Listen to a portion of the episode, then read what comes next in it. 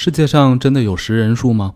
食人树经常出现在一些故事当中，但究竟有没有这样凶猛的植物呢？众所周知，世界上有很多能吃动物的植物，但基本上都只是吃些苍蝇之类的小昆虫。生长在印度尼西亚爪哇岛上的电柏居然能够吃人。电柏是一种躯干高大的树，长有许多枝条，有的长的一直拖到地上。植物学家指出。这种树是以腐烂的人和动物的尸体做养料维持自己的生命的。如果有人拨弄它的枝条，它就会分泌出一种很黏的胶液，把人牢牢地粘住，之后再将人消化掉。在处理完后事之后，他们重新舒展枝条，等待下一次饱餐的机会。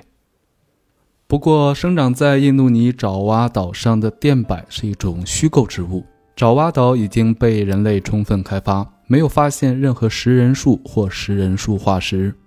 从之前的描述中不难看出，对于这种虚构植物的描述完全不符合生物学，不可能存在于地球之上。而对于这样虚构植物的传闻，来自于19世纪后半叶，西方探险精神流行于社会，去其他大陆猎奇不但可以带来名誉，一路收集的标本和见闻也能够带来财富。受此影响，加上其他大陆上有许多陌生地带没有探索，是一个科学理性和神秘主义相混杂的特殊时期。一位名叫卡尔里奇的德国人在探险归来后说：“我在非洲的马达加斯加岛上亲眼见到一种能够吃人的树木，当地居民把它奉为神树。曾经有一位土著妇女因为违反了部族的戒律，被驱赶着爬上神树。”结果，树上八片带有硬刺的叶子把它紧紧包裹起来。几天后，树叶重新打开时，只剩下一堆白骨。